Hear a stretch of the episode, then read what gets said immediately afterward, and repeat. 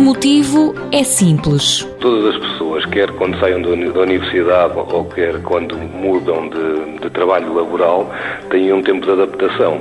E esse tempo de adaptação tem um custo também para a empresa e, e com o estágio profissional conseguimos minimizar esse custo digamos assim. André Ferreira, sócio-gerente da Selfinfo, Centro de Explicações de Língua e de Formação, revela que a contratação de um estágio profissional surgiu com a reestruturação da empresa. Na reestruturação precisamos de transferir pessoal de, para outros serviços que achámos que eram mais adaptados a, às suas qualificações e até ao, ao seu à sua pessoa, digamos assim, àquilo que gostam de fazer e, e ele encaixou na perfeição e com essa reestruturação conseguimos comatar a lacuna com ele. Ele é, nesta altura, o técnico financeiro da empresa que tem cinco funcionários. Foi um processo bastante célebre e, e bastante simples, não foi nada complicado.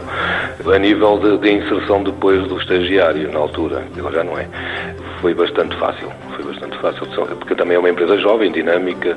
O colaborador mais velho tem 38 anos, portanto é mais fácil também de, se adaptarem às, às, mudanças, digamos assim. André Ferreira sublinha que a empresa de Montemoro Novo está a crescer, por isso integrar no futuro outros estagiários profissionais é uma forte possibilidade.